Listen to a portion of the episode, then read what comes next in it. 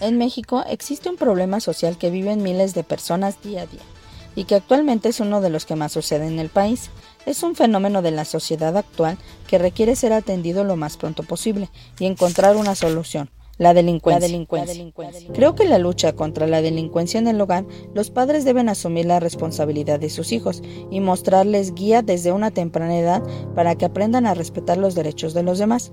Blanche Lincoln. Las principales causas de inseguridad en México son la pobreza, la desigualdad, el desempleo y la falta de oportunidades de estudio. En un país con un poco más de 126 millones de habitantes como lo es México, es difícil abrirle paso a la vida laboral. La incidencia delictiva se ha incrementado progresivamente con la pandemia, principalmente los delitos de robo a transeúnte, secuestro y homicidio doloso.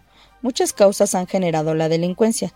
Las más importantes son el narcotráfico, el tráfico de armas, los asaltos, el desempleo y la polarización económica la debilidad de las instituciones de seguridad pública y justicia, resaltando la colusión entre el crimen organizado y las autoridades en diferentes escalas gubernamentales. Escuchemos a Sergio Garrido, jefe de Manzana de Ecatepec. Hablemos de inseguridad en Ecatepec. Tres de cada cuatro personas se sienten inseguros.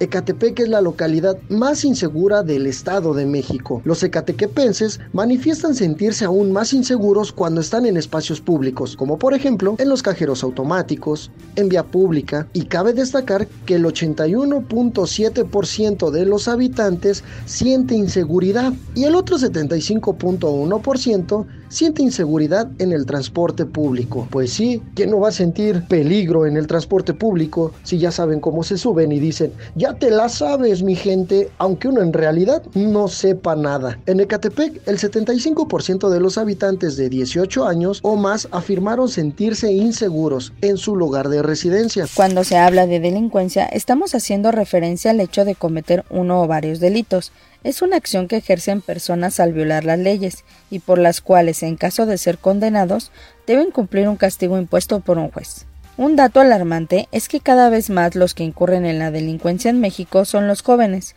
que no tienen ninguna ocupación formal y que dejaron de lado sus estudios, puesto que las necesidades económicas en sus familias son más fuertes. Escuchemos al oficial Fernando Ramírez de la alcaldía Iztacalco. Soy el oficial Fernando Ramírez y me encargo de vigilar la zona del barrio San Pedro.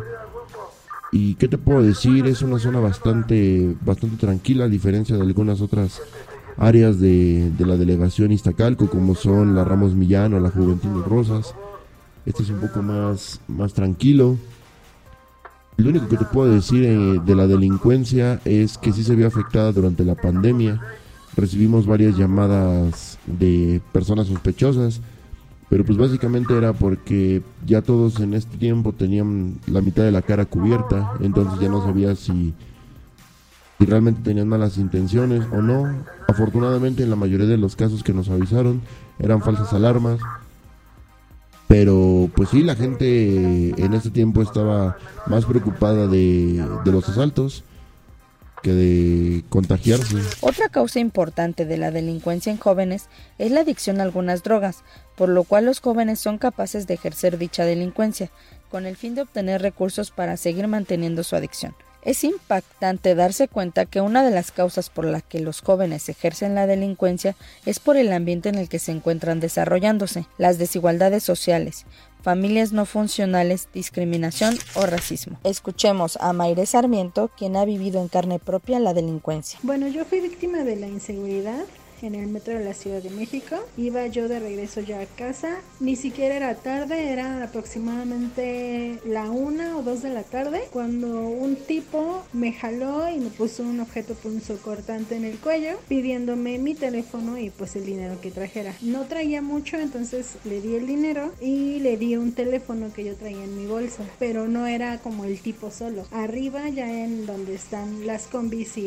el transporte había otro tipo, era como era un niño, máximo yo le calculo unos 12 años, que también estaba vigilando que nadie fuera a pasar por ahí. Entonces, pues esa fue mi mala experiencia. En términos geográficos, los mayores incrementos porcentuales de inseguridad se han presentado en las delegaciones periféricas a la ciudad. Estas delegaciones tienen un crecimiento poblacional más rápido que el conjunto de la ciudad. Una investigación reciente ha demostrado que una alta concentración de delincuentes se encuentran en unas pocas colonias de la ciudad alrededor del centro histórico. Las averiguaciones previas por el delito de delincuencia siguen sumando hasta el momento un total de 12.649 denuncias. Esto representa un aumento considerable y que preocupa cada vez más a la población, ya que la vía pública es un lugar más y cada vez más vulnerable para el ciudadano. Otro delito que afecta seriamente es el robo a casa habitación, no solamente por el daño económico en el patrimonio familiar, sino por el impacto psicológico que tienen los ciudadanos. Y en los niveles de seguridad, la incidencia de este delito también viene en aumento.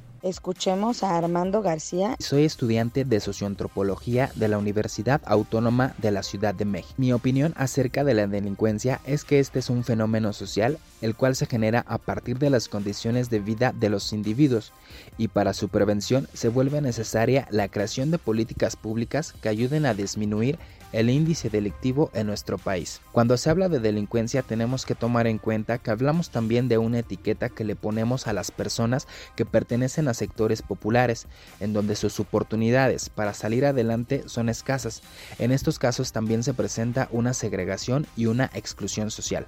En este sentido, ser de un determinado grupo social y vivir en un determinado espacio equivale a un imaginario social de que las personas con estas características son peligrosas, drogadictas y violentas. Se han presentado casos en donde una persona comete un delito y cuando cumple su sentencia se lleva a cabo un proceso de readaptación social. En este proceso las personas que infringen la ley tienen la oportunidad de, por ejemplo, buscar un empleo, pero se torna un poco difícil ya que tienen antecedentes penales y sus oportunidades de readaptarse a la sociedad disminuyen. En este sentido, a veces no depende de ellos el poder cambiar, sino a veces depende de la sociedad que los rodea y de sus condiciones de vida. Para acabar con la delincuencia en México, es urgente que la ley se aplique de manera homogénea y se deje de perseguir solo a una banda criminal para proteger a otras. Pero ¿qué está haciendo el gobierno de la Ciudad de México por combatir la delincuencia? Tiene mayor coordinación de autoridades y ciudadanía, combate la corrupción en los organismos encargados de proteger a los ciudadanos y mejora la imagen de estas entidades.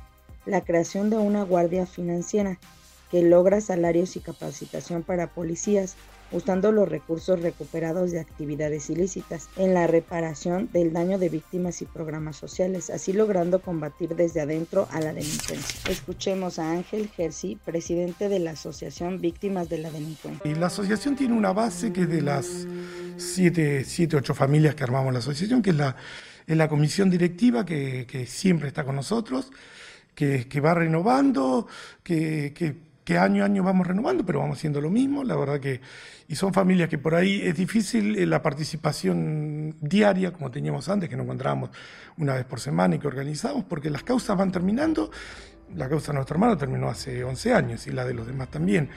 Y ahí se van formando nuevas familias que, que se quedan en la asociación, trabajan mientras dura la causa y muchas veces la realidad es que una vez que terminan las causas las familias quieren descansar que la verdad que son gente que, que muchas les ha pasado este año, algunas hace un año, dos años, y son familias que sí están en el día a día de, la asociación, porque son gente que, para luchar y para salir y para caminar tenés que organizarte. Entonces la idea es estar en contacto y son las nuevas familias que de alguna forma le van dando vida a la asociación. Para reducir la inseguridad en México se debe garantizar el bienestar social a los ciudadanos, así como también impulsar programas para fortalecer a la juventud y restablecer el tejido social en los sectores más afectados. Coincidieron empresarios en materia de seguridad. Escuchemos a una comerciante víctima de delincuencia. Mira, en otras administraciones, como esto ha pasado, esto existe desde siempre eh, nosotros hacíamos un oficio y nos ponían un policía cada esquina. A lo mejor no todo el día, pero pues sí a ratitos, porque sí bajó la delincuencia en ese tiempo. Ahorita pues no, la verdad, están más ocupados en otras cosas. Por ejemplo, yo veo que se estacionan en doble fila, van y quitan la placa. El día de ayer yo no encontraba ningún policía, ningún tránsito. Este, me acerqué a algunos que pues yo conozco y pues me ayudaron, pero es porque tal vez los conozco, pero si no, no me hubieran hecho caso. Entonces, este, eh, si llega a pasar la patrulla, pasan muy rápido, no pasan lento, no pasan pues no sé, siento que no, no hay mucha no hay muchos policías tal vez y no, no, no se dan abasto. Pero la verdad es que sí, otras personas de ahí este, también sí nos apoyaron. Eh, lo tedioso de esto es que te hacen perder el tiempo. Te hacen esperar cuando tú no tuviste la culpa. O sea, te hacen esperar y ya te dicen, mira, la cosa está así y así. Pero te hacen perder mucho tiempo. O sea, me gustaría que fuera pues más ágil todo, los trámites, todo, que fuese más ágil. Pues que denuncien porque de verdad me dejaron, bueno, realmente sola. Todos comentaban, pero nadie este, se atreve a, a ir y denunciar. La verdad es que no. Yo quería recuperar mi mercancía, la verdad. Porque sé que aunque denuncies, pues solamente se queda como un archivo de lo que está pasando. Pero no van a hacer nada. Aparte no nos robaron con arma, no nos robaron este con violencia. Entonces, de ahí pues ellos salen libres, ellos ya saben, ellos a eso vienen. Saben que si lo detienes, no tengo nada, no les encontraron la mercancía, no tengo nada, yo no fui. La verdad sí, la situación está pues complicada. Esto es todos los años. ahorita con las redes sociales, pues es más fácil que, que, se vea. Y dice, no, pues este, robaron, ya está. Siempre ha estado, estos robos siempre han existido con los billetes falsos, todo. Y la verdad, no hay un policía cerca para que tú puedas decirle, ¿no? Eso es lo que está, o sea, ese es el principal problema. Pues nada, pues que estén al pendiente, que nos apoyemos como comerciantes, que este, las autoridades pues tengan vigilancia más ahorita que hay un buen de turismo y que este, hay gente que viene a robar y tal vez hasta los turistas se van con la imagen que somos nosotros y no es así. Son personas que vienen a, que saben a qué vienen, ya están, pues eh, ya tienen la práctica el conocimiento de leyes también para poder pues salir. Con estos factores la inseguridad se sigue difundiendo y sigue generándose como un círculo vicioso que alguien en algún momento tendrá que romper. Por lo tanto, hay que tomar en cuenta todas las fallas que existen a consecuencia de este mal sistema y así debemos corregir los errores. Hay que cambiar el sistema económico y sobre todo que la corrupción siga invadiendo los sectores más importantes del país y así poderle poner fin a la delincuencia.